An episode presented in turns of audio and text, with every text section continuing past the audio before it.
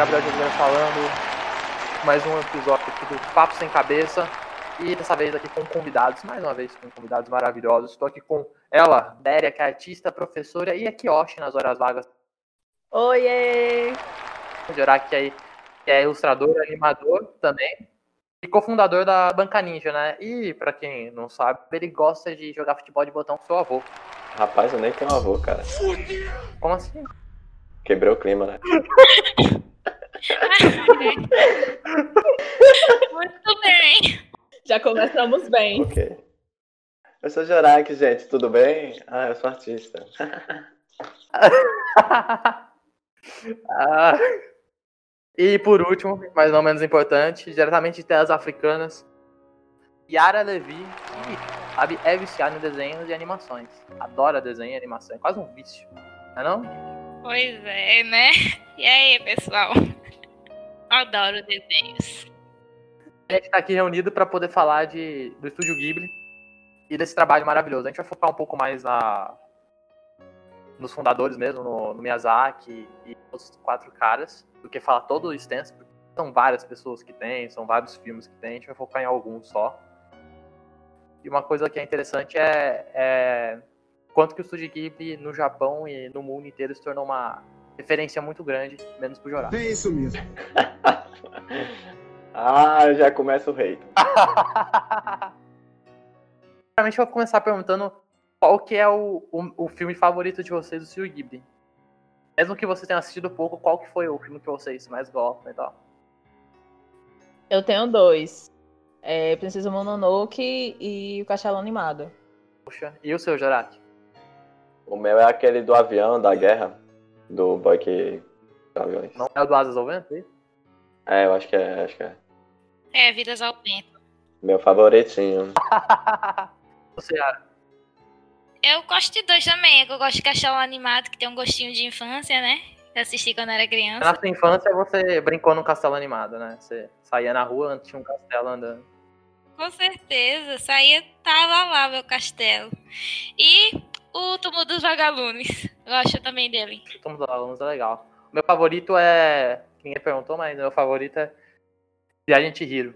Gosto muito do, da Viagem de Hiro. Gosto muito da arte. A arte é bonita. É, a arte é bonita mesmo. Mas assim, é uma, uma curiosidade. Eu não sei se vocês sabem, mas ele foi realmente o filme que conquistou o Ocidente, sabe?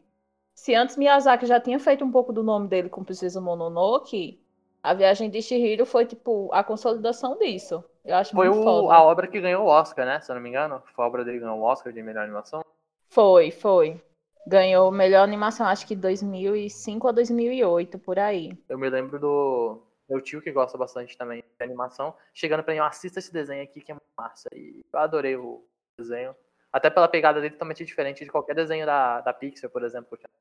Viagem de Chihiro e o Castelo Animado foram os dois filmes que eu assisti na, na infância. Os outros eu assisti agora, que eu tô, mais, que eu tô adulto. Mas o, esses dois aí eu assisti quando eu era criança. Adorava. Peraí, você tem quantos anos? Não, Não, é porque eu já era quase adulto quando, quando vi. Viagem, né? eu, eu lembro que acho que se eu não tiver enganado, eu assisti Castelo Animado e Viagem de Chihiro. Acho que eu tinha o quê? Uns nove anos. Ah, foi 2001. Ige? Ige? Não, era mais, era mais novo, gente. Era mais novo. Só que eu só, eu só fui saber que existia. Eu tenho 25, mas quando. É porque eu pensava que Viagem de Chihiro tinha saído tipo em 2012, sei lá. KKK. Desculpa, gente. É, Viagem de Chihiro, parece que foi feito em 2021. Quê? 2001, pô. Ah, 2001, bug. Gente, eu buguei.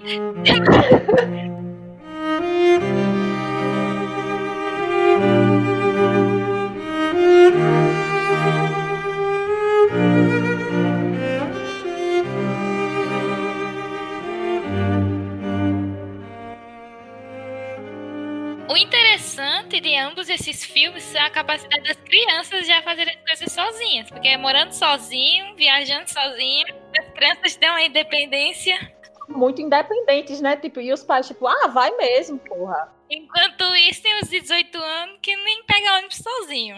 É, isso é, tá me descrevendo. Pois é. Mas aí também você tem que avaliar que se eu tô no mundo, que é o da Kiki, por exemplo, que tem, que tem magia, cara, todo mundo tem magia, eu com 7 anos eu tô cagando. Tô andando por aí com a vassoura mesmo. Mas, cara, pedófilos, cara, pelo amor de Deus. Castelo no céu, fiquei pasma, porque os filhos lá daquela pirata, tudo atrás da menina, eu fiquei, gente, uma criança.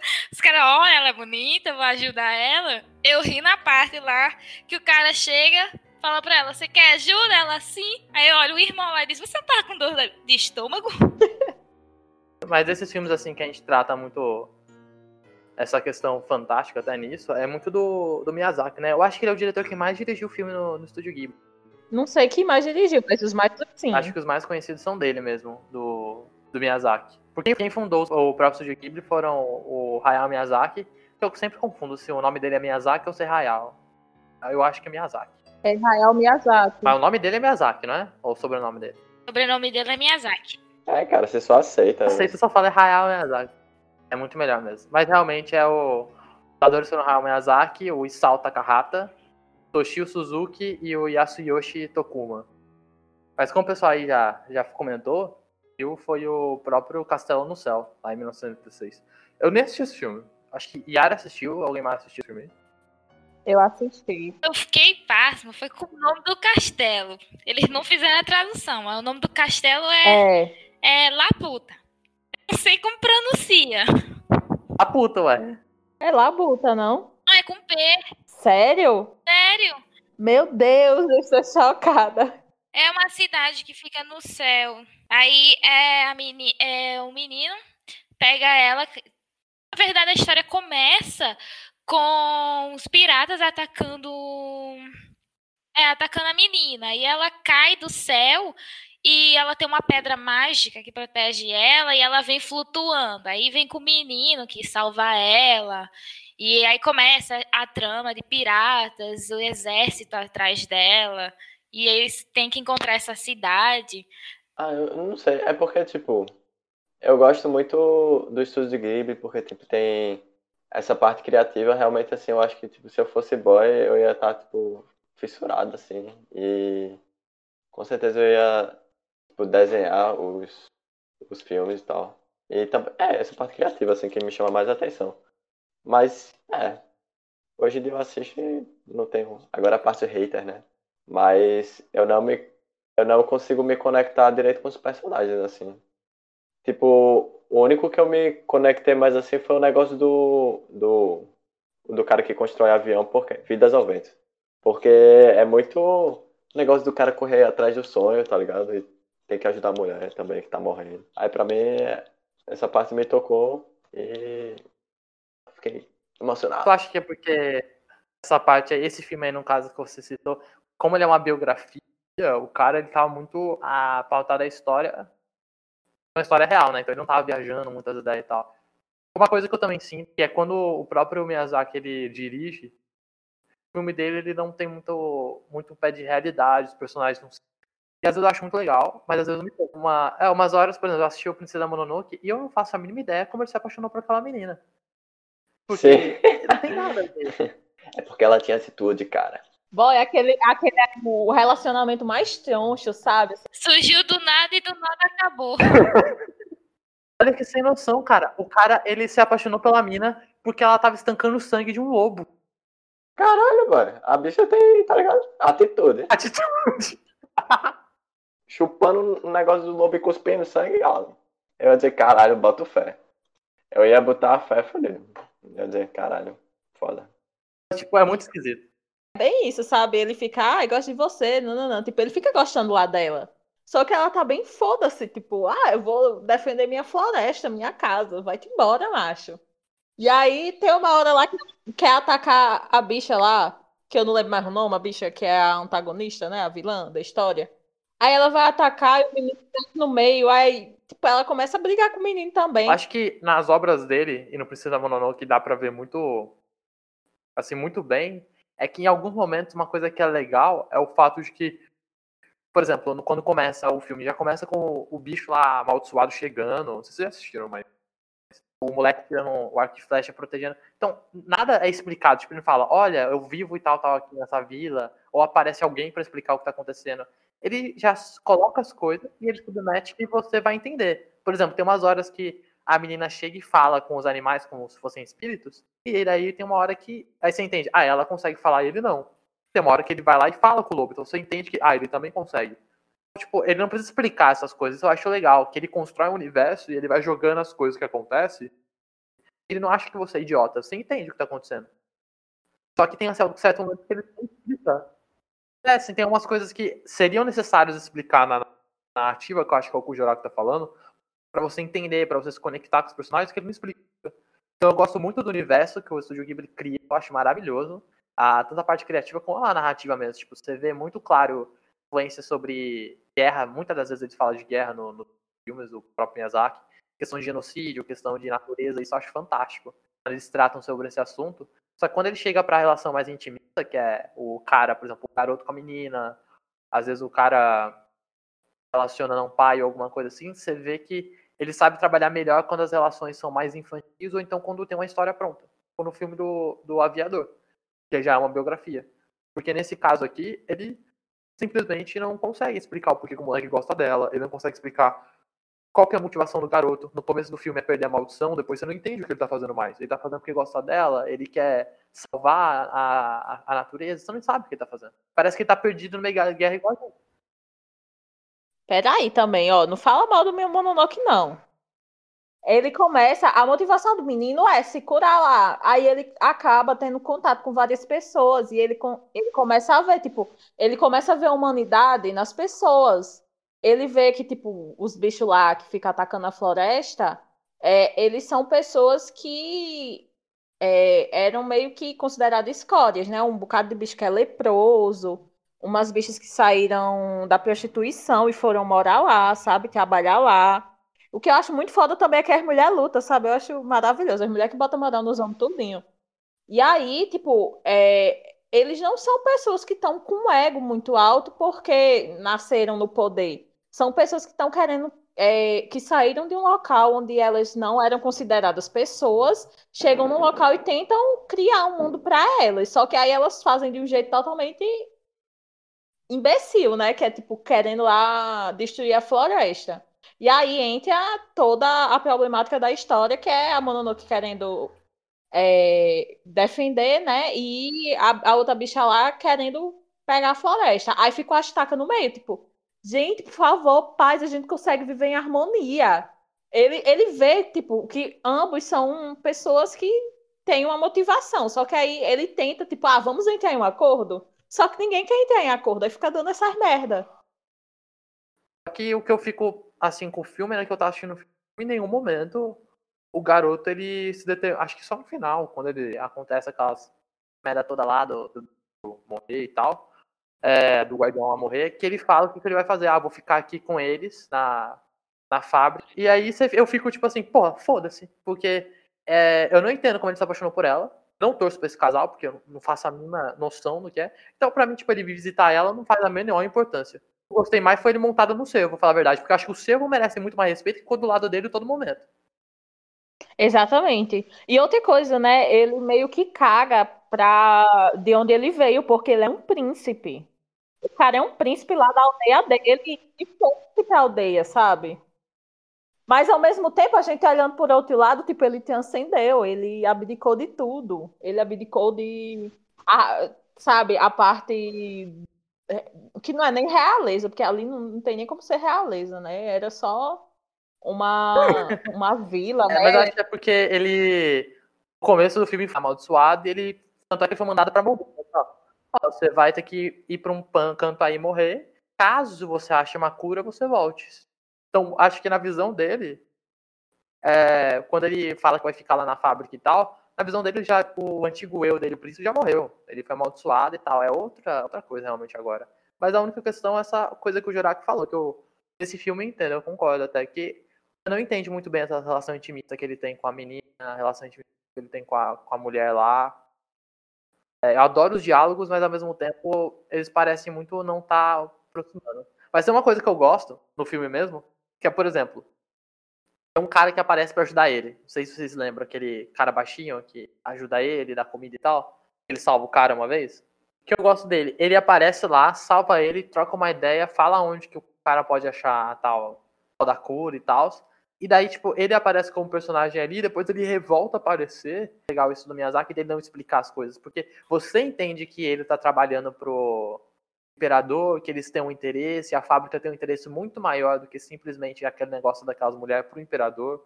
Matar o, o deus guardião é outra coisa. Então, ele fala isso, só que de uma maneira que, tipo, sabe, não precisa igual filme filme americano mesmo, precisa chegar um cara, olha, o imperador está fazendo isso e é importante que você. Não, ele só fala num diálogo normal e você já entende. Ele meio que se deixa você descobrir ao longo do filme. Vai ligando os pontos.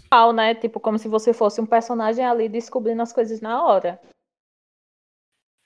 Eu acho interessante que o cenário é muito parecido com os outros. Aí eu fico. Eu, no meu caso, quando eu assisti, o, eu assisti um pouco do Vidas ao Vento, tem uma parte que ele está sobrevoando o avião, é o sonho dele, mas você prestar atenção na, na animação que está por baixo, lembra um pouco do, do túmulo de vagalumes. Dá uma referenciada até que eu, assisti assim, dá para ligar um, alguns filmes no outro. Às vezes também é porque Sei lá, talvez seja inconsciente, tá ligado? O cara às vezes gosta de repetir certas coisas e quando vê, tá lembrando outro filme dele e tal. Mas ambos esses dois filmes tratam da época da guerra, né? É a mesma época, mas não é a mesma época que foi feito, né, boy? Vai ver se os caras têm o mesmo cenário, é foda. Pra desenhar do cenário de guerra é a paisagem próxima, pô. E você vê, tipo, uma aparência igual nas roupas que eles usam. Tanto em Vidas ao Vento e Vagalumes do Túmulo, você vê a roupa que a menina usa e o menino usa, são muito parecidos com a roupa que o cara lá usa do filme. Aquela aberturinha no lado e tal. Desculpe aí, mas Vidas ao Vento é 2013 e Túmulo e Vagalumes é 88. Não, isso eu sei. Mas que ano que eles retratam? Que ano que eles retratam? Entendo que é uma outra data que foi feita, mas tá querendo dizer que a referência do cara perante a como as pessoas se portavam e tudo mais é a mesma. Ele representa o mesmo ano. Se eu for desenhar um negócio, uma obra, e você vai desenhar uma obra os dois sobre a Segunda Guerra Mundial, a gente vai ter quase as mesmas referências. Às vezes é por isso que é meio que igual. Tipo, é porque, na real, eu acho que o Studio Ghibli, ele não tá muito interessado com eu acho que ele tá mais interessado com o mundo, assim, e tal. Tem algumas ideias que se repetem de, tipo, proteger a natureza. E mesmo as máquinas, eles ficam mostrando como se fossem animais gigantes, assim, mecânico. Mas, tipo, eu gostei muito desse porque foi o único que eu me identifiquei, assim, tá ligado? Porque é meio que... É, é, um, é um filme mais real, tá ligado? Na realidade, assim. Como é autobiografia, é meio que a vida do cara mesmo. Ah, eu, eu, entendi, eu acho que é, eu tô ligado. É sobre a vida da pessoa. Então, vai tendo acontecimentos humanos, essas coisas assim. E realmente é mais fácil desconectar. Porque igual os outros filmes lá que e a questão de natureza, genocídio e tal com as criaturas, mas muitas das vezes a, a, a magia mesmo tá no contato humano. No... E nesse do Vidas ao Vento, não, não existe tanto. Enfim, é porque na maioria dos filmes deles, normalmente tem uns personagens bem doidos lá, não sei o quê. Só que no Vidas ao Vento é, tipo, é bem de boa, não tem quase nada de inventado, assim, tipo, de inventado que eu digo. Não, tem, não é muito criativo em relação, se for comparar aos outros, sabe? E tem relação à criatura, ambiente, enfim, não é tão criativo. Mas, enfim, é porque o que me pegou mesmo foi porque eu me identifiquei muito porque o cara lá meio que. O cara é como se ele tivesse que construir um avião da Força Aérea Japonesa, né? Então aquilo é meio que é o sonho dele, tá ligado? O sonho dele é, é construir esse avião e é por isso que eu me conectei, entendeu? Tipo, essa ideia do sonho, correr atrás das coisas e tal. Aí também tem o lance da mulher dele que tá passando mal lá e, enfim, aí tem essas conexões assim. Aí por isso que eu sou emocionado com esse filme.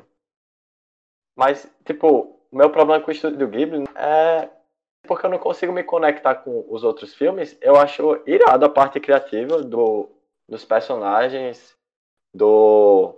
Enfim, dos monstros que aparecem.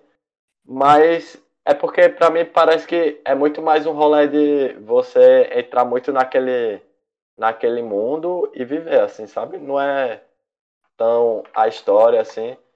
E acaba que, como eu não tô interessado. Tipo, como os personagens pra mim não fazem tanto sentido, entendeu? Não sei. Quer dizer, fazem, mas. Sei lá. Bom, enfim, não me consigo me conectar. Mas eu acho que se eu fosse uma criança, eu ia achar iradíssimo, assim. Porque viver no, nesses mundos, assim, é fantástico. E me lembra até um pouquinho de Pokémon, assim. De quando eu assistia Pokémon e tal. Que hoje, se eu assistisse de novo, eu não sei se eu ia ficar tão empolgado quanto eu ficava na época. É, realmente o, o trabalho do Miyazaki ele era muito voltado pra criança, né? Tanto é que ele usa muita criança no, no, nos filmes dele. Mas esse que o Joraki tá falando, eu acho que ele pegar filmes que não foram do, do Miyazaki, por exemplo, do túmulo do Vagalume, que é do Isao, cara, eu acho que você vai realmente sentir assim uma. Não acho que você vai se identificar com o personagem, porque espero também que você não se identifique com aquela história, né? Pelo amor de Deus. É uma coisa que você se conecta com o negócio, porque. Eu vou contar aqui o resumo. Acho que vocês já assistiram, né? Já, já, já assisti. Assistiu, Jorato? Eu assisti. Eu assisti há muito tempo. Pelo jeito eu não tô lembrando das coisas. Precisamos falando aí, eu fui. É, porque a história, tipo. O moleque lá na guerra, né? A cidade está bombardeada, ele foge com a, com a irmã e, o, e a mãe também tá, tá fugindo. Só que no meio que ele tá fugindo, e a mãe também, a mãe, é, ela sofre o acidente, ela é atingida, fudida lá, queimada. E tá lá no, no hospital ali, e ele com a irmã. E naquele momento, o garoto, eu não sei nem quantos anos tem, mas ele é bem novo. Mas ele se sente meio que na responsabilidade. O pai tá na guerra, ele se sente na responsabilidade de, de cuidar da irmã dele, porque ele, ele vê que se o mundo dele desmoronar, tipo, se a menina tentar manter, perder a infância dela, acaba. Então ele se vê como se fosse o exemplo de responsabilidade e ao mesmo tempo ele quer manter uma certa infantilidade dela naquele momento para que ela consiga viver o fato de ser uma criança e tal. E daí eles vão morar com os tios e comem, os bichos comem a sobra de arroz, eles comem água do arroz. Água do arroz, cara. Porra, é muito, é muito sinistro isso. Aí, tipo, ele vai morar depois no meio da, da, não é da rua, né? No, naqueles negócios que, de bombardeio pra pessoa se esconder. É, praticamente eles acontece que eles morrem de fome. A menina morre antes dele de fome. E ele morre depois de fome ou de desgosto, né?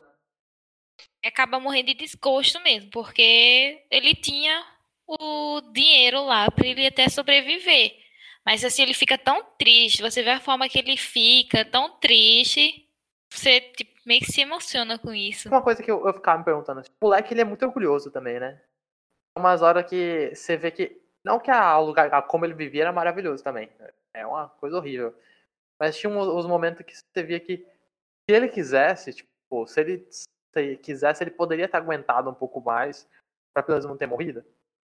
Porque ele, ele vai roubar uma hora a comida e eu fiquei, pô, será que já parou pra pensar, tipo assim, pô, chegar pro fazendeiro lá, eu ajudo o senhor aqui, eu trabalho com o senhor aqui, o senhor me dá nem que seja um, um potinho de arroz, um negocinho só de arroz. Eu trabalho pro senhor aqui de troca, sabe? Não vou roubar nem nada. Ele não pensa fazer isso, ele não, ele não pensa muito nesse sentido. Ele vai. Eu entendo também que ele é uma criança naquela época. Acho que às vezes eu tô cobrando demais do moleque, né? Mas ele é realmente orgulhoso. Ele não volta nem pra casa da tia, pede desculpa e fala. Eu não tô falando nem por causa dele, por causa da irmã, né? Que tava doente, tava com fome às vezes um pouco a escolha dele fez é, chegar naquele momento. Se, se eu fosse receber, eu morrer de desgosto mesmo, viu? Porque depois de tudo isso. É porque eu sou muito cara de pau, entendeu? Sim, sim, tipo, sim. se eu tiver fudido, uhum. eu vou dizer que eu tô fudido, tá ligado? Tipo, eu não tenho medo de chorar ou de pedir as coisas, não, tá ligado? Porque, enfim, né? Eu tenho que sobreviver, tá ligado? Então, vai, se eu tivesse na situação desse boy que fosse meu, assim, e ainda a minha irmã morresse, eu ia ficar morrendo de desgosto mesmo, assim, porque eu, eu ia me sentir culpado. Porque eu poderia ter tomado atitudes bem melhores. E não foi porque era orgulhosinho. Né, que é uma coisa que eu achei que no começo do filme, quando ele vai sair da casa da tia, eles vão no banco, ele fala para ela que ele tinha dinheiro no banco. Só que esse dinheiro ele deixou para sacar nas últimas. A menina já tava, já tava caindo, quase quase desmanhando, morrendo. Ele foi sacar o dinheiro nas últimas. Tipo, fiquei pensando assim, ele podia ter sacado logo no começo, eles terem se arranjado até ajudar a tia. Olha, mas também aquela tia dele era muito filha da mãe, né? Porque, tipo, contou pra menina, o menino querendo proteger a todo tempo, tipo, é, não falar pra menina sobre a morte da mãe. Aí a menina, no momento assim, chorando, se acabando de chorar, pega e disse que a tia pegou e falou pra ela, sabe? Essa tia aí já é uma filha da puta. Se ela me botasse pra fora, eu também não voltava, não. E outra, ele tava na espera do pai dele, né? Ele tava contando que o pai dele tivesse vivo. E aí, é, quando o, o, o, no que ele se agarrava era isso, o pai dele aparecer e ajudar eles. Só que aí o pai dele não aparece, né? Porque morreu, etc. É, ele fica mais gostoso com isso, que ele vai sacar o dinheiro para salvar a irmã, chega lá, descobre que o pai morreu, volta pro lugar, não dá nem um dia a menina Tem uma morre. cena no final do filme em que a menina já tá até, até já faleceu e ele paga o negócio pra poder cremar ela, em que a, tipo, a guerra acaba, né, o Japão ele deserta e tal, o Japão perde a guerra, e aí tem uma cena que na frente onde que eles têm o lagozinho, onde que eles ficam, naquela, naquele túnelzinho ali, tem uma casa, acho que é uma casa de, sei lá, uma casa de verão, coisa. E a família chega e chega umas criancinhas, tipo, brincando e falando, ai, que legal, e sabe, felicidade normal.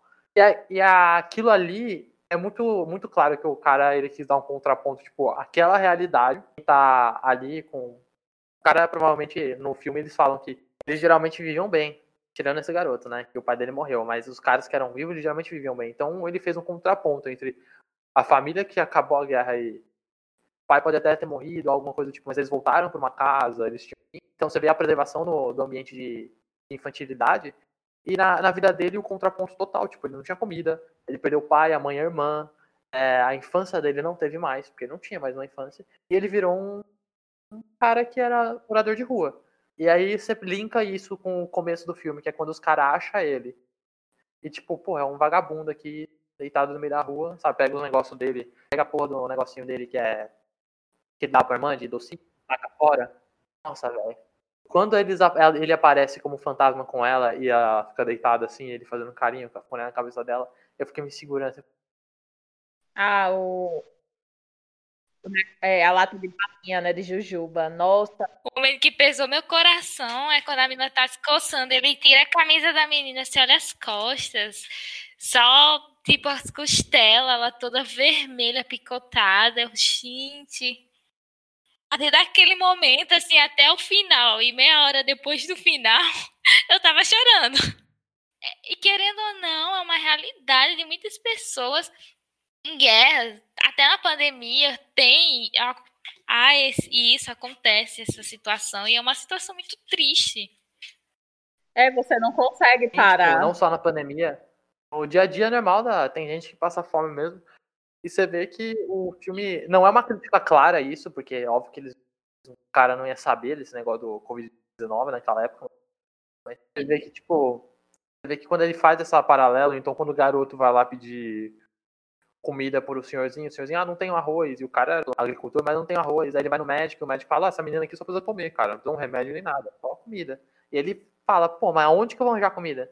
Então, todos esses momentos, apesar do orgulho que a gente comentou antes, do garoto, você vê que ele tava pedindo socorro. E todos esses momentos, ah, vamos dizer, adultos, né, no caso, que não eram as pessoas mais responsáveis, se cegam perante o que tá acontecendo. Tipo, pô, eu tenho as minhas responsabilidades comigo, o cara foi mal, e se vira aí momento lá que o cara pega ele roubando, começa a encher ele de porrada, ele vai até o lugar que, que eles estão morando, ele não para um momento para olhar a situação que eles estavam lá, a menina, uma criança pedindo socorro, ele tentando explicar, o cara em nenhum momento deixa ele explicar, só vai batendo nele, vai batendo, batendo. Nem o policial Exato, o cara. O policial ainda pelo menos não prende ele, né? Mas o cara só pensando nele, né? Do ponto de vista, tipo, o cara tá me roubando, o cara tá tirando minhas coisas, eu vou passar fome, eu vou aquilo.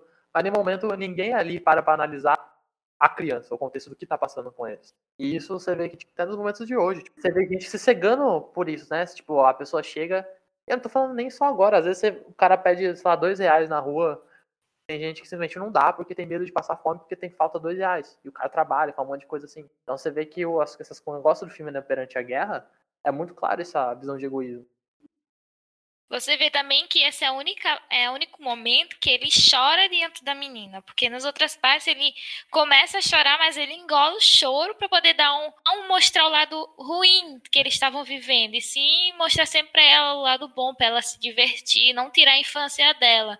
Mas naquele momento é o único momento que ele não se segura porque e começa a do chorar. choro dele foi que, além de tudo que foi acumulado, que ele reteu, né? Porque você não vê ele chorando da morte da mãe, da, das coisas. Ele retém tudo aquilo porque ele não quer chorar na frente dela eu acho que é isso, mas quando a menina descobre que ele foi preso porque ele estava roubando, porque eles não tinham comida. Então acho que fala, que é o que o Jorak falou, a decisão dele pesou para eles naquele momento. Eu acho que tudo cai no peso dele, tipo, cara, eu tô roubando, sabe? Eu acho que ele falou, cara, olha onde que eu cheguei. Eu tô fazendo um negócio que a gente tá numa situação, você tá mal desse jeito por causa de mim, eu já perdi nosso pai e sua mãe.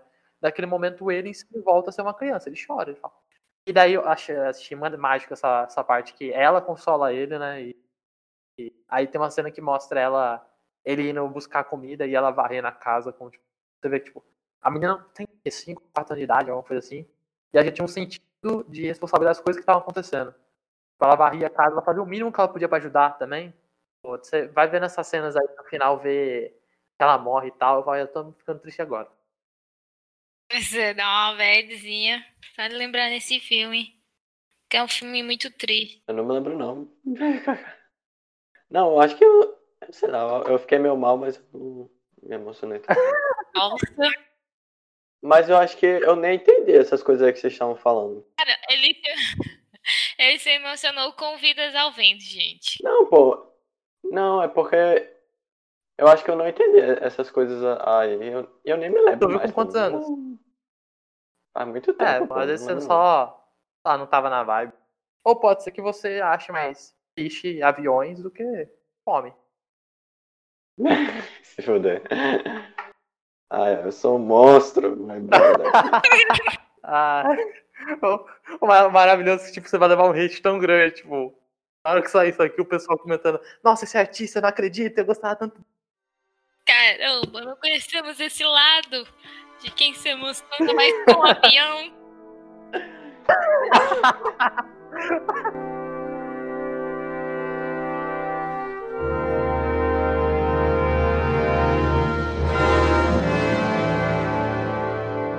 Nossa, A Viagem de Chihiro, ele é um filme tão bem pensado, tão bem pensado de verdade, que eu fico, caralho, boy.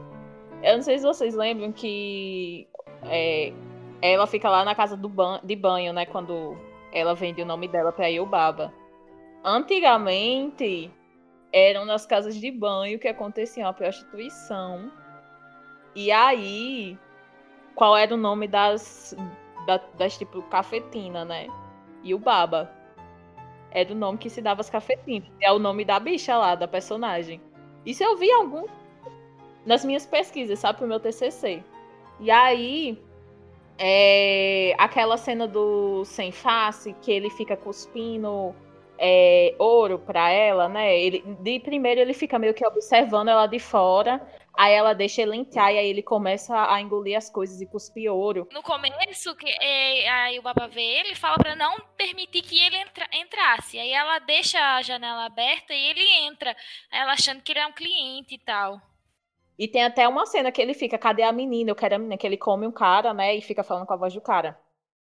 Diz que é o povo, né? Diz que é a simbologia de que ele tá querendo comprar a virgindade dela, porque ela é uma criança, e ele fica interessado na criança. Eu ficaria com medo. Eu fiquei assim, depois que eu vi isso, eu fiquei, meu Deus do céu, toda a magia, é, toda a inocência do filme. Eu fiquei, puta que Eu fiquei com pariu. medo do filme, eu achei que era um filme de terror, pô.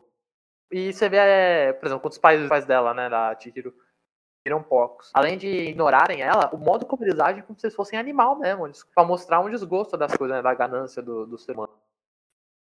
Eu posso dar Pode, outro- pode, falar outro claro. fun fact?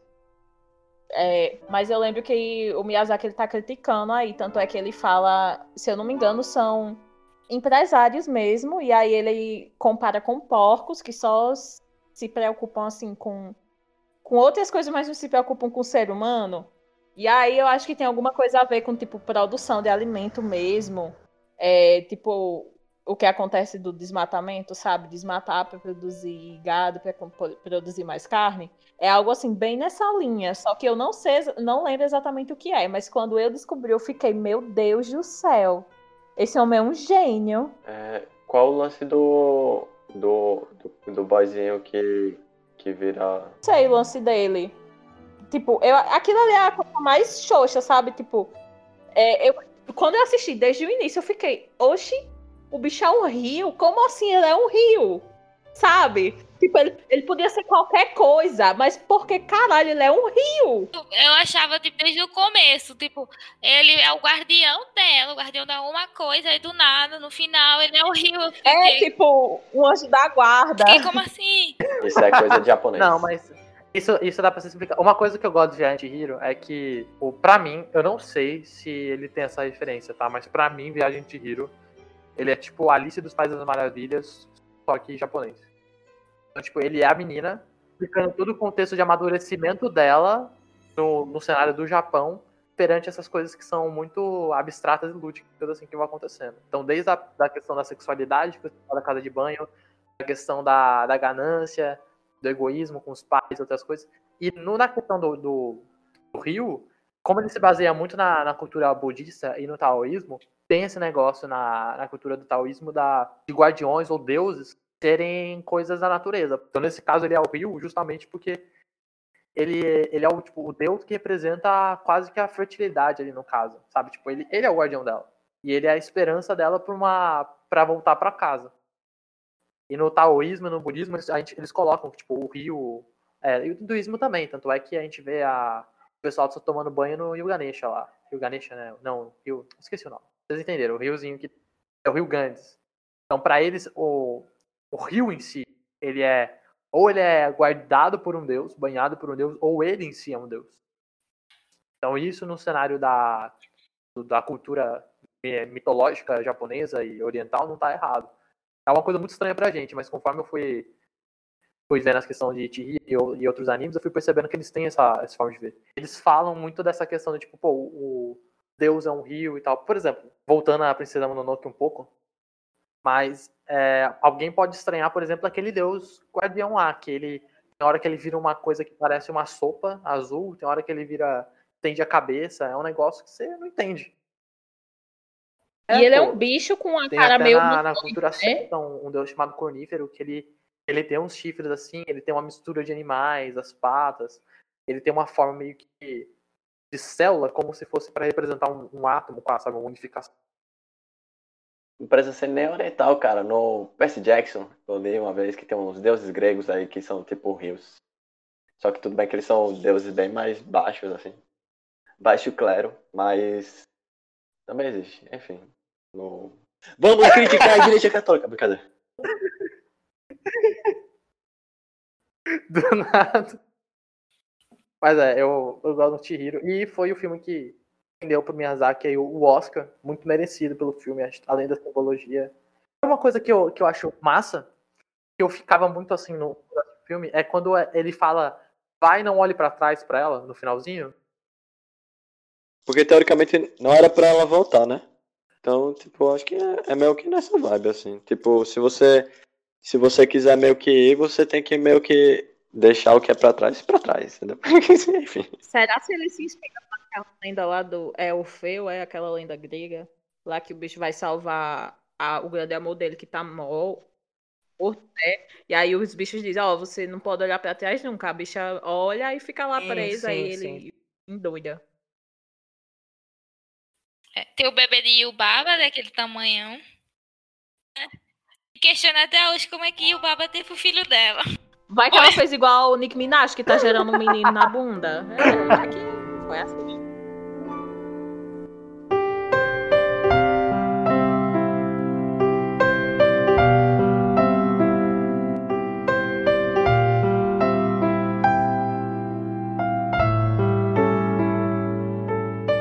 Aqui do Castelo Animado. Cadê, Yara? Vamos, chegou nosso Castelo momento. Animado, eu, eu acho muito, muito bom. Principalmente porque eu adoro é, histórias que tem um contexto de magia. E eu acho que o Castelo Animado é um dos que mais melhores eles falam sobre o contexto de magia no filme eu fico me perguntando como é que o cara lá se transforma. Ele tem um negócio que ele tem uma maldição lá e tal. Mas aí eu me pergun fiquei me perguntando como é que ele pegou essa maldição. Já que a vilã era aquela gordinha. Eu acho que é que a bruxa é doida por ele, aí fica mandando um bocado de maldição pra ele se proteger e volta aquilo. É, sabe? o que eu entendi no final do filme é que a relação da, da maldição dele tá relacionado ao demônio. Que lembra que quando ele come o demônio quando é pequeno, tem um negócio que fica dentro dele, ele rouba o coração dele. Então acho que o, o demônio tá relacionado à maldição dele. Isso. Ele tipo fica com o coração dele e tal. Isso eu achei interessante, porque você vê a relação deles com o demôniozinho lá, tipo, de brincadeira, às vezes de amizade, mas ele é um demônio. Muitas das vezes, ele, tipo, não necessariamente ajuda ele, sabe? E, e, porra, eu tenho que dizer que a menina às vezes é muito escrota com ele, porque ela sabia que não podia deixar ele apagando e ela ia apagava o cara, o demônio. A casa caía. Aí ela fazia um monte de coisa pra tentar salvar o cara e só fudia a situação. Umas horas que eu ficava com raiva daquela menina. Nossa, não, para. E tava com o coração do Hall. Isso. Aí se um morresse, o outro também morria.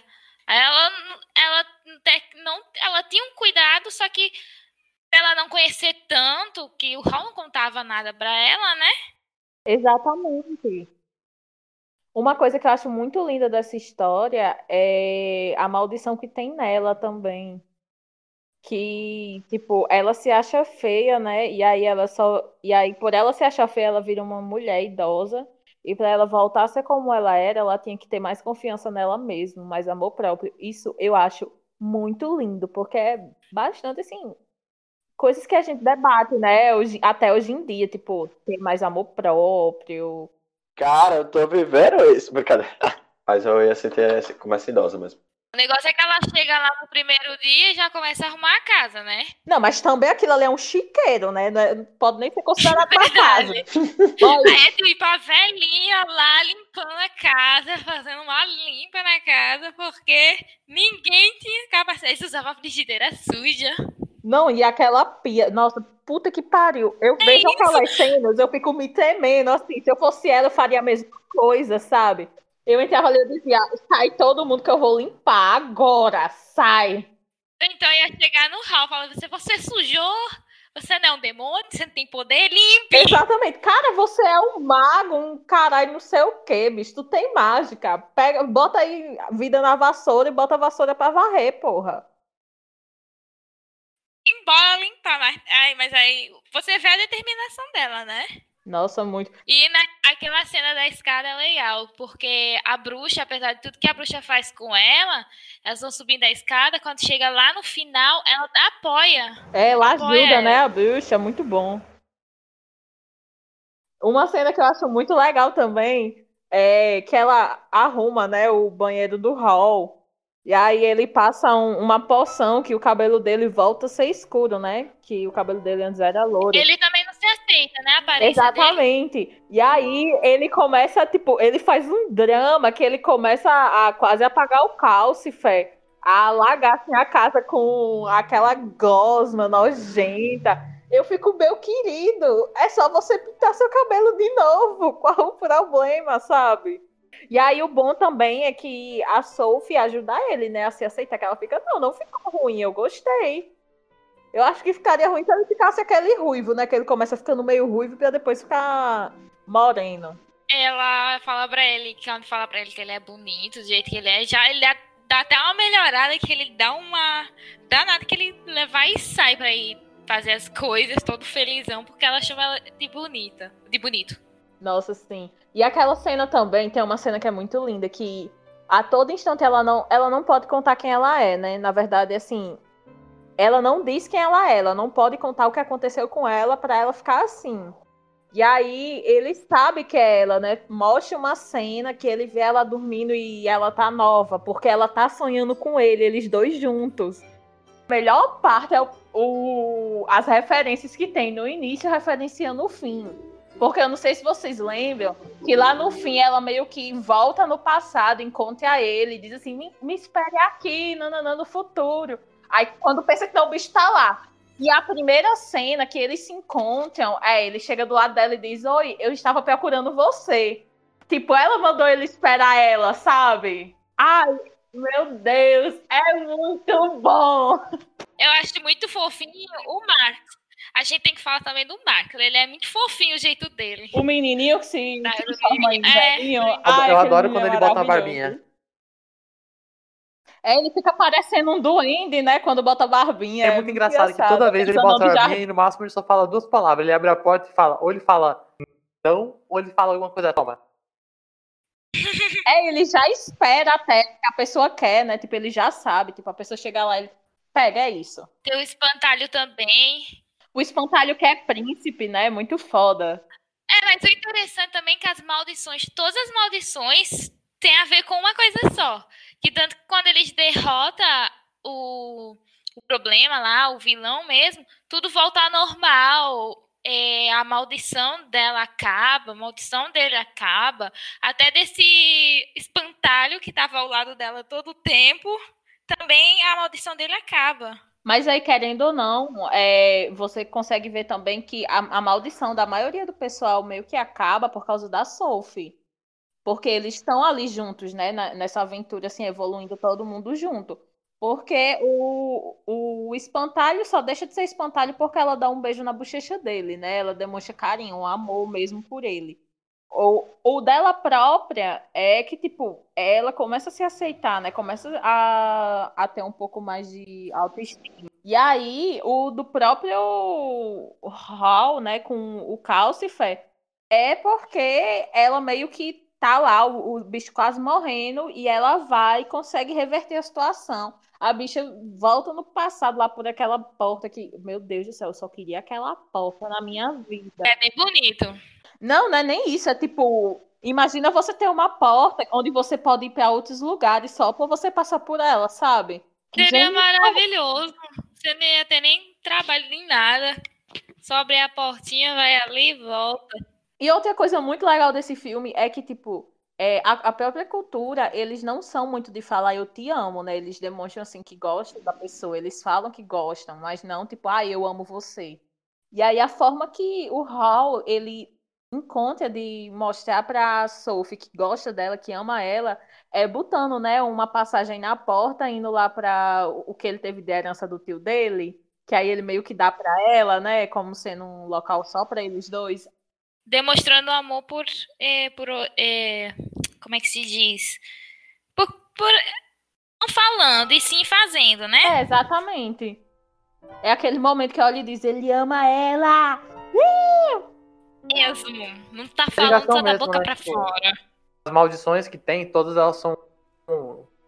Posso falar, todas elas são ligadas pela, pela questão de, de confiança, de acreditar em si mesmo, cada um aonde que bate, né? Tipo, o do, do Hall, ele é. Ele é na, na aparência, ele é na questão de fugir, ele foge da guerra, ele foge da responsabilidade que ele tem como mago também. Você vê que tem todo um poder que ele tem e ele não consegue cuidar da própria casa, ele não consegue cuidar das coisas ao redor dele. A Sophie é com a. A Sophie é com a aparência dela, ela se sente inválida também. Todos os personagens ali. Uma coisa que eu acho legal, no final, é. Além, além de, de acabar a maldição, você vê que a maldição no, do Hall tá grudada no coração dele, tá vinculada ao coração dele. Então, tipo, ela meio que pega o coração dele, ela que tecnicamente tira a maldição do coração dele. E o coração é outra simbologia pra dizer que. De amor, né? No sentido que é, ela tá no coração dele, ele tá no dela. E tem a maldição também que aquela bruxa. Bruxa não, aquela feiticeira. Ela fala de uma maneira meio simbólica, mas ela quer dizer que a guerra que tá acontecendo no mundo é tipo, cada pessoa tem a sua maldição perante ela não enfrentar a realidade dela. E a guerra do mundo são as junções de maldições das pessoas não enfrentando sua realidade. Então a própria, o próprio mundo tá com uma maldição que é a guerra. E no final o que acaba é a guerra. Eu acho que eu vou assistir esse filme. Nossa, assista, por favor.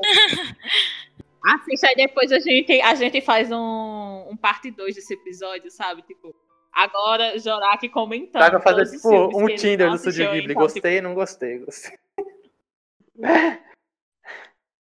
Mas também não importa Sim, se eu é gostar só- não, cara. É só minha foi opinião. Brincadeira. Brincadeira. Agora eu ele dá É. um minuto para a gente escolhambar o diabo da mãe da Sophie, porque que bicha, boy. Oh, Cara, nossa. primeiro, A bicha. Como é que uma mãe faz um negócio desse com a própria filha por causa do macho? Sabe? Os escrúpulos, boy. Puta que pariu. O que ela fez? O que ela fez? A bruxa meio que é, obriga ela a botar um, um negócio que é meio que amaldiçoado na bolsa dela, que até quem.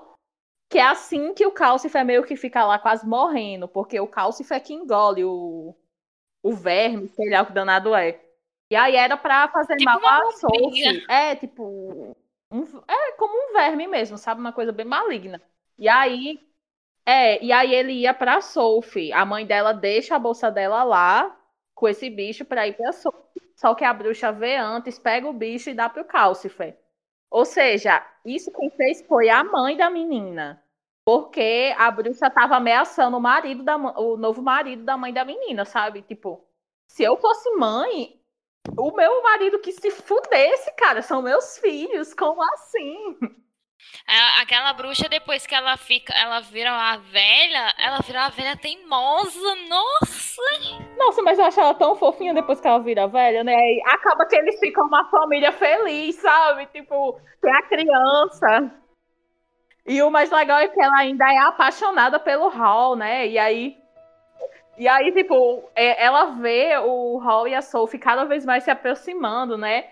E aí ela fica meio que querendo se impor ali no meio, tipo, ah, eu também tô na competição, eu não morri ainda, eu ainda vou competir por ele. Isso, tanto que tem aquela cena lá que ela tá com o coração de Hal e Sofia pedindo, e ele, não, não vou dar, o coração no meu amor, não quer dar, não quer dar, e ela pedindo. Essa é uma cena bem bonita também, né? Porque ela, depois ela pega e abre mão, né? Tipo, É. tipo, ah, tudo bem. Eu amo, é, e eu sei que se eu continuar com o coração dele aqui comigo, eu vou fazer mal a ele. Então eu vou abrir mão do coração dele para que você possa salvá-lo, sabe? Tipo, Nesse sentido, eles estão fazendo uma simbologia É, de- a relacionamentos tóxicos, né? Porque você pega que o Hal, ele teve um. Não relacionamento, né? Amoroso. Relacionamento amoroso, mas ele, ele teve um contato com, a, com essa outra bruxa justamente porque tava fugindo daquela outra lá. Daquela outra mulher que treinou ele. É, e daí ele tem um contato com ela e ela só queria ele porque ela queria sugar, que ela achava gostoso a energia dele, o coração, uma coisa assim, né? Uma magia e tal. Ela queria já comer isso, que ela comia isso das pessoas. Literalmente comer. Eu, eu tive um entendimento que, tipo, eu tive um entendimento que com a Sophie ele descobriu um relacionamento que era. Tipo, não que era um relacionamento tóxico, era um relacionamento que um se apoiava, um se ajudava o outro. Só que ele descobriu a autossuficiência dele e ela dela. Enquanto que o relacionamento que ele tinha, até mesmo de, de aprendiz, algo assim, com a, com a outra lá, com aquela bruxa, era um relacionamento em que ela tava ali porque ela queria é, tá com ele pra comer ele necessariamente, pra se tornar mais jovem, e ele tava com ela por causa da insegurança dele.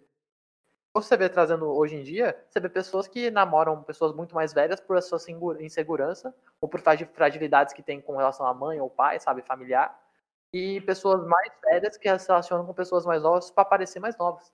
Então é tipo, é uma simbologia muito pra isso o relacionamento que ele teve, o, o próprio Hal. E com a Sophie é totalmente contrário. Você vê que o amor deles constrói uma, uma quebra da maldição, ou seja, uma quebra de toda aquela questão que eles têm. Acho que o Castelo Animado é, é fantástico, assim, a referência que ele tem. A gente vai vendo quão, quão os caras foram amadurecendo na forma como estavam a história e enquanto eles apresentavam nas coisas, né?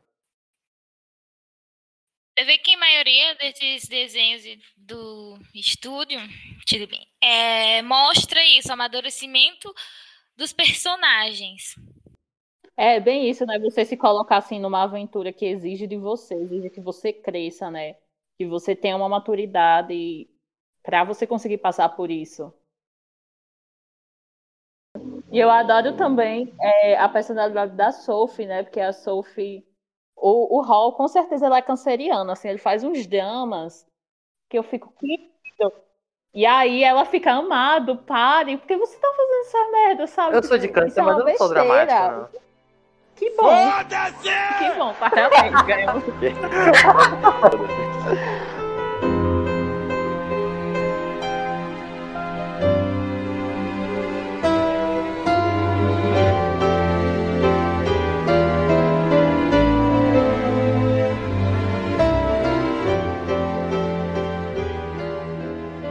essa questão dele fazer base e simbologia, um outro que foi feito foi o Baseando na Pequena Sereia, né? Que tem a Pequena Sereia da Disney.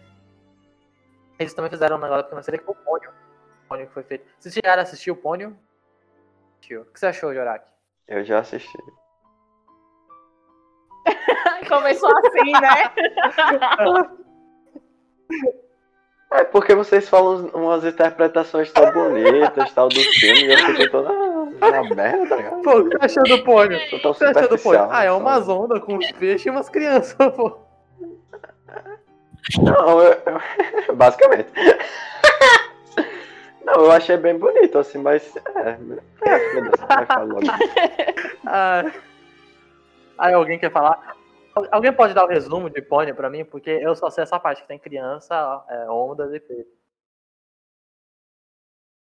A história, essa menina, ela vive num mar com o pai. E, na verdade, o pai é um, é um ser humano que consegue viver no fundo do mar e tal. Aí ela quer conhecer o mundo. E com- quando ela sai para conhecer o mundo, acaba desencadeando vários acontecimentos.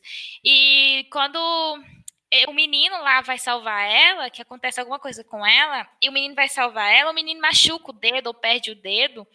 E quando ela vai beijar, lamber o sangue da ferida lá, ela se transforma em humana. Aí vai mostrando a história que da amizade deles e também mostra a relação eh, fraternal do pai dela, que é super protetor, e o pai dele, que não é tão presente. Ele não é um pai ruim, mas ele não é um pai tão presente assim, porque ele vai atrás de sucesso para poder dar uma vida melhor para o filho.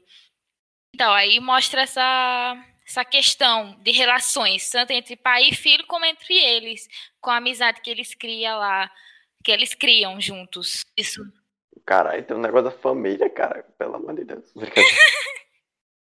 É o interessante que quando ela foge, é que ela vai para conhecer o mundo e, e desencadeia várias, vários acontecimentos é, que envolvem mais o mar. E, tipo, em momentos que a maré sobe e desce. Aí, no momento que a maré tá alta, cidades se submergem, ficam submergidas. Aí você vê embaixo do, do mar é, estradas, as casas. Tanto que também você vê peixes antigos, assim, de, é, que remetem a peixes mais antigos e tal.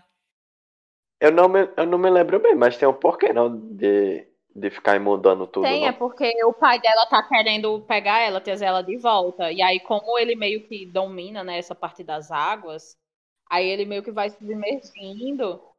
E aí, tipo, vai pegando tudo. Tanto é que é, um- uma das cenas finais é quando ele consegue, assim, o mar, ele passa de tudo e acaba que todo mundo vai pro mar, sabe?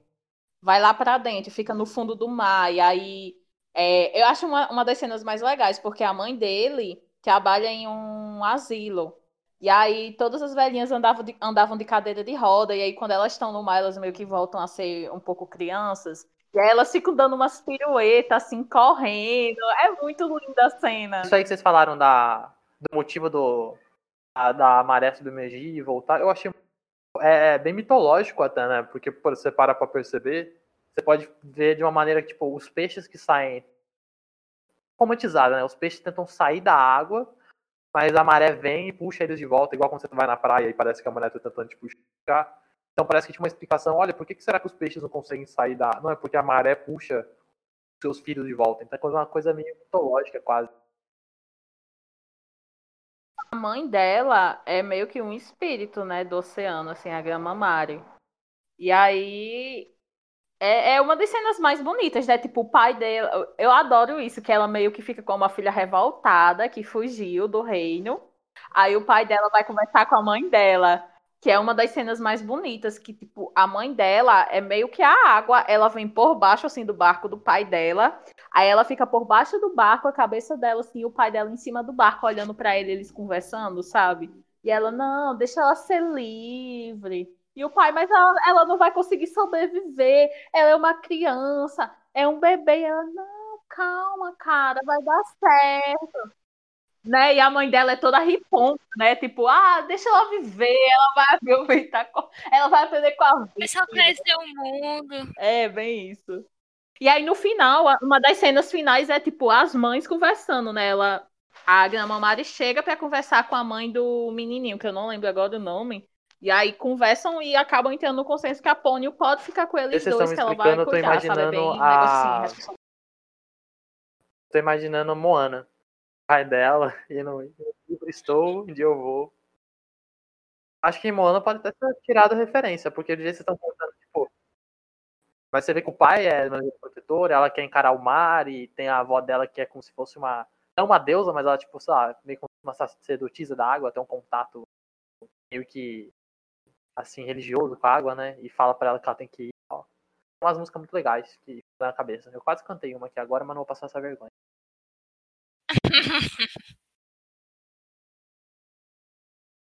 Pode, né, a gente comentar aqui os filmes da Disney, os atuais.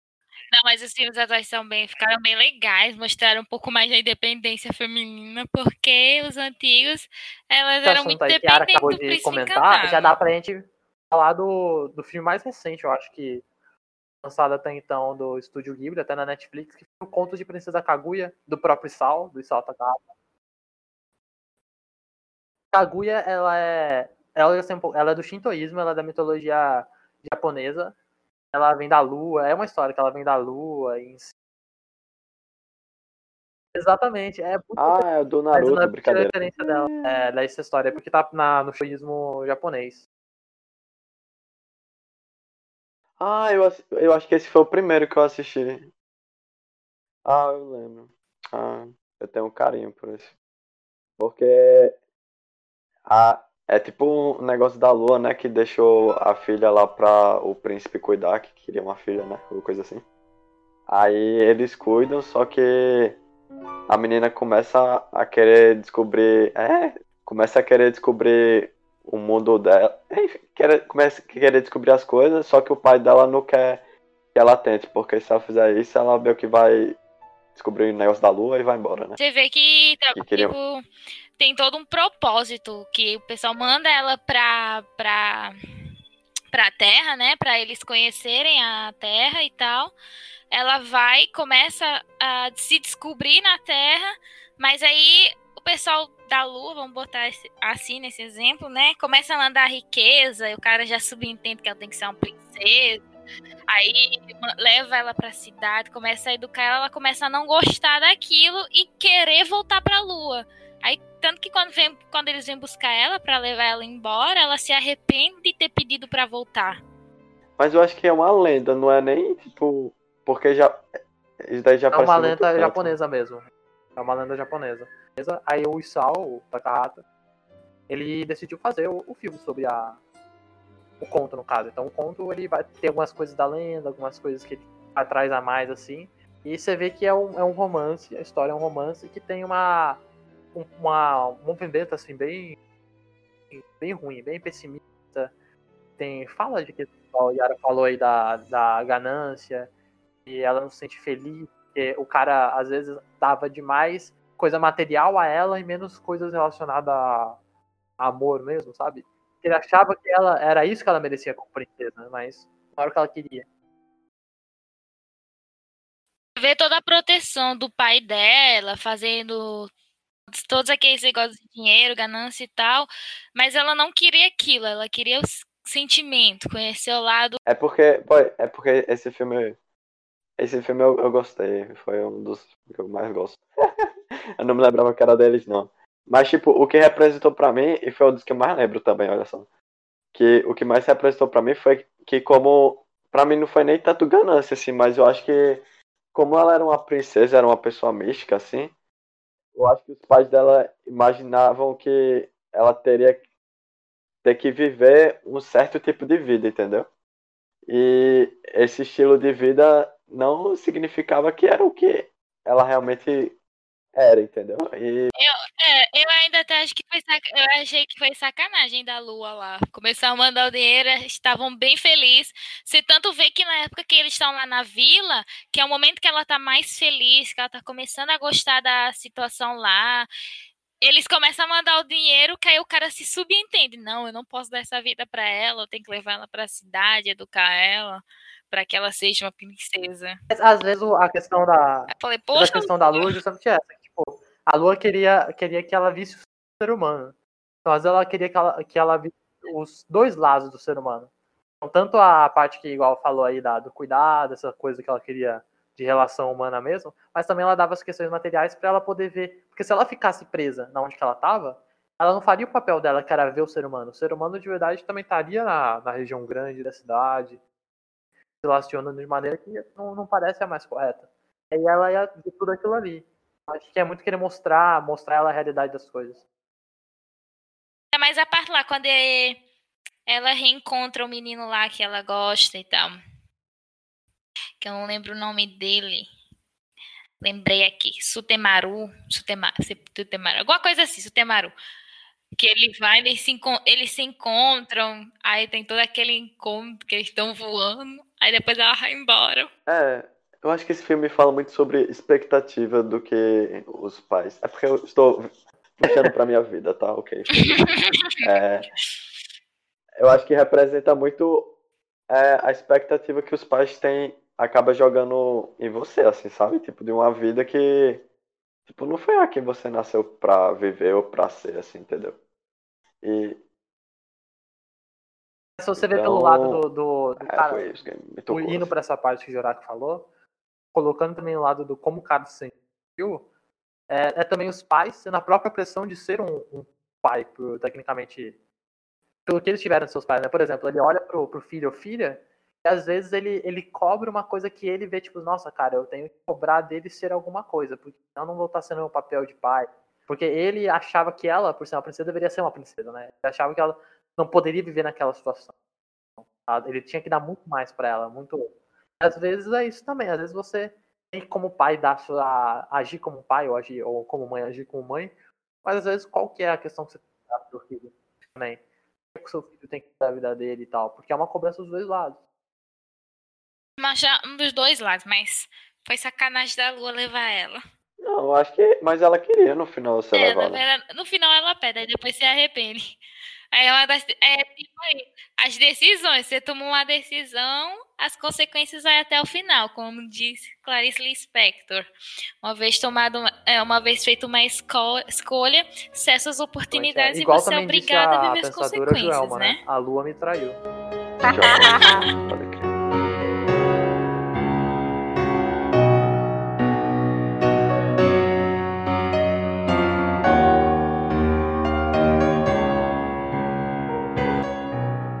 Eu ia falar da, da Terra-Mar, Contos para Terra-Mar. Eu não assisti, então.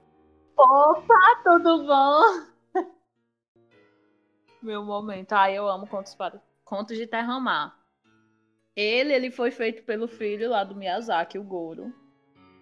E eu acho, assim, um filme maravilhoso.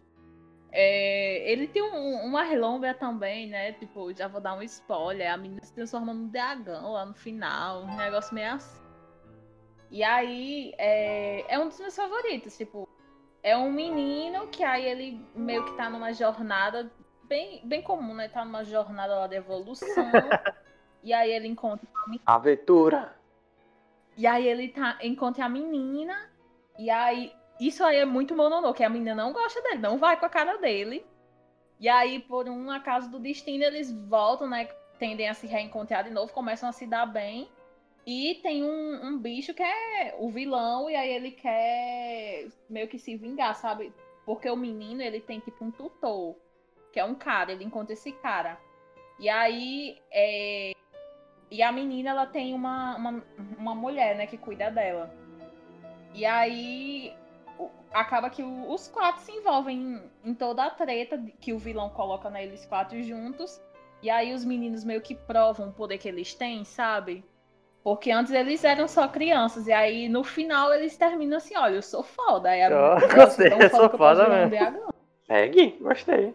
Eu vi que é baseado no livro. A única coisa que eu vi do Contos para a Terra-Mar que era baseado no livro, foi pedido para poder fazer a animação. A autora do livro falou que ela queria que o próprio Miyazaki dirigisse, o Hayao Miyazaki. Só que o, ele tava aposentado. Ainda, ainda tá, né? E aí quem dirigiu foi o Goro. Que, e que ela não sabia, isso que é interessante. Tipo, como o sobrenome é o mesmo, Miyazaki, ela achou que era ele. Mas não era, era o filho dele. Mas tem uma treta bem grande aí no meio que, tipo, o Miyazaki, ele odiou o filme também. Tanto é que ele volta, é, esse filme que ele tá produzindo agora, ele volta depois desse outro. Caralho, sério que eu odiou o filme? Que triste. Ele não gostou, ele não gostou. Tipo, eu adorei o filme. Eu fico amado. Tipo, ele é seu filho, ele não vai copiar tudo que você faz, ele não vai pensar igual você, ele vai ter pensamento. Cara, ele saiu a aposentadoria dele para voltar a fazer filme. Porque ele sentiu que o estúdio estava se afundando com o filho dele. que triste. Vai, mas coitado desse filho. Não, né? mas Pelo também. amor de Deus. É, Porque ele tem uma grande responsabilidade, né? Ele é filho de um dos maiores japoneses. Muita expectativa. Exatamente, botam muita expectativa. O menino era o primeiro filme que o menino dirigia, assim, sozinho, tipo, um projeto só dele. Errar é normal, tipo. É meu escroto pai dizer assim, ah, não gostei, vou fazer aqui porque. tá ligado? Foi isso que pareceu, pelo menos. É tipo dizer assim, então meu filho, é, vamos deixar você de ladinho aqui porque você não sabe fazer, eu vou fazer aqui. Tem que sair aqui da minha aposentada Se a gente for falar de filme, reverter toda a filme merda ruim, que você que foi a fez, primeira vez que a sabe? pessoa fez, a gente tem que falar, é, resumidamente, não vai entrar em detalhes, mas Donnie Darko, que é um filme horrível, foi a primeira vez que o cara fez. Ah, sim, eu odeio esse filme. Não, peraí. Se, se é pra falar de filme ruim, Peraí, peraí, não, deixa eu falar, deixa eu, deixa eu falar meu ódio. O que eu odeio mais nesse filme é que, tipo, é basicamente é um filme que não precisava existir, porque, enfim, né, no final, foda-se. Aí, aí, eu olhei assim, não, porque, tipo, a galera mais que fica reflexiva, né? Não, porque não sei o que significa, não sei o que. Não, man, não significa porra nenhuma, porque foi um É- é sonho, a o mesma cara morreu. cara. O Pronto, filme, não serve pra nada. Ele, ele se leva a sério demais, ele é muito complexo e as pessoas acham que ele é muito foda porque ninguém entende. Mas justamente ele é ruim, ele tem furo de roteiro. O cara queria contar várias É. coisas e nada encaixou. É, eu, eu li a, a notícia do cara querendo falar, ele queria contar uma HQ da história, que era um negócio de superpoder. Depois ele quis falar alguma coisa sobre é, filosofia, depois sobre espiritualidade, depois viagem no tempo, ficção científica. Ele misturou tudo isso num filme que tem uma vibe de terror e saiu aquilo ali. Só que, tipo, você também vê que é a primeira vez que o cara dirigia. É, aí no final não resolvia nada, não fazia porra nenhuma, não mudou nada. Só que o pai morreu. Derlia, fala aí, você, você ia defender. Não, não vou defender nada, não. Vou meter o pau também. Já que a gente tá falando mal de filme, eu quero deixar registrado o meu ódio por um filme do Estúdio Ghibli. Puta que pariu. Gente, nunca assistam por um pouco. Puta que pariu, que filme horrível. Meu Deus do céu. Eu vou só resumir assim, o, o que mais me deixou abismada. A história são guaxinins que podem se transformar em animais, outros animais ou objetos qualquer coisa, os bichos se transformam. E aí, é, o quem dirigiu, se eu não me engano, foi o, o Takahata. E aí tem uns momentos assim que os bichos. Tem uma cena que eu. Eu, eu tô só o meme daquele menino olhando pro telefone, assim, com uma cara de cu, sabe? Tipo, eu tô vendo isso mesmo. O Guaxinim transforma o diabo dos ovos dele num, num tapete e os outros guaxinins estão sentados em cima achando que é só um tapete. Aí ele pega e diz, haha, vocês acham que vocês estão aonde? Vocês estão em cima dos meus ovos. Nossa, Exatamente. O saco do guaxinim, boy. Eu tô assim... Gente, por favor. Nossa, por mim, podia, sabe, excluir esse Cara. filme da minha mente. Não, eu acho que Bolsonaro ia gostar desse filme, sério. Parece piada da quinta série. É bem isso.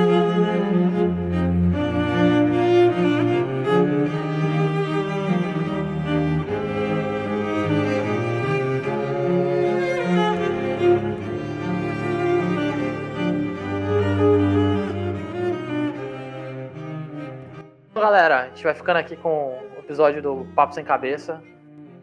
Legal esse episódio, teve. Primeiro que teve tantos convidados, assim, primeiro de muitos. Chamar mais a galera pra fazer outros episódios. O espaço é pra vocês falarem o perfil social de vocês, o que vocês estão fazendo, o que vocês estão afim de fazer. Se divulga aí, pô. Fala aí. Começar por Déria e chegar aí por último Jorak, pode ser? Sim. Porque você sempre me coloca como primeiro. Eu queria ver os amiguinhos falando primeiro pra eu saber o que falar. Tem, eu, eu sou muito ativa no Twitter, no arroba DerliaX. E também eu tenho um Instagram com o mesmo arroba, que é onde eu posto minhas artes, que são quase nenhuma, porque eu normalmente não fico por lá, eu fico mais no meu perfil pessoal mesmo, mas, sabe? Minha vida gira em torno do Twitter, então se você quer conversar comigo, vai no Twitter. Eu falo muita bosta lá, falo muito sobre animação, então é isso. Estou por lá. RLAX. Nossa, já que acabou de me seguir.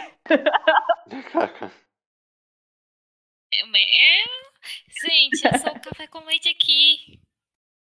Estou aqui de intrometida. Só de, eu tenho o Instagram que eu uso mais, é mais por conta pessoal mesmo. É, que eu nem lembro o meu arroba, né? Nem meu. Como que é? Arroba? É, Yara Cris, underline Levi. Yara, arroba Yara, arroba Cris, Yara Cris, underline, underline Levi. Ela escreve, ela escreve algumas poesias, ela vai começar a postar algumas poesias, tá? Então o pessoal já segue já. E Jorak, Jorak é. Eu sou Zorak, ilustrador, quadrinista, os caralhos. É, meu Instagram é Jorak12. E eu acho que é, Twitter é Jorak12. Enfim, Jorak qualquer coisa. Altos, altos projetos na, que você me não só no Insta, né? colaborativo e tudo mais. Tá agora com as lives que tá desenhando a galera. Falar. É porque eu sou. Eu vivo de arte, né? Pelo menos até agora. Então. Não vivo bem. Brincadeira, vivo sim porque eu vivo com meus pais. Hashtag. Mas, mas é isso. Tipo, estamos aí na batalha e Agora estou investindo mais em animação também. Massa. E, e comentar do. Principalmente ilustrador e design. Instagram do, da Banca Ninja, né? Que tem também Raul, você. É tipo, a Banca Ninja é meio que girando, assim, né? Tipo, quem quiser participar. Ah, eu já participei mas... e até tenho que agradecer que tu já participou, Gabriel. as coisas, ilustração. E a Banca Ninja é justamente isso, né? Tipo, quem tá. Não agora, a gente tá em momento de pandemia, mas, tipo, feira, essas coisas assim, quem tá precisando de duplo, ou então tá, sei lá, ah, eu quero, eu quero, eu tenho uns desenhos aqui, mas eu não sei como é que funciona ainda esse rolê de vender, vender coisa, fazer zine e tal. Então cola com a banca ninja que o pessoal te dá aquele espaço para você começar, né? Dá aquele, aquele start assim. É muito tentar aqui no Rio Grande do Norte essa.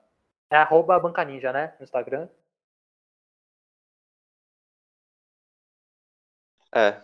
É, só tem no Instagram mesmo. Mas, tipo, qualquer lugar que você quiser falar, se precisar falar de bola. Pode sigam lá, todos os galera aí. Sigam lá também o Instagram do Papo Sem Cabeça, que é papo sem ponto cabeca, que eu não coloquei o, o C cedilha. E é isso aí mesmo, galera. Alguém quer fazer alguma consideração final, falar alguma coisa especial? É a hora, é seu momento. Eu espero que Jorak dê uma segunda chance aos filmes e veja como. e veja assim, se ele começa a gostar, né? Vai mais sentimental, vai ter uma conexão maior. Eu Eu nasci pra ser odiado, querida.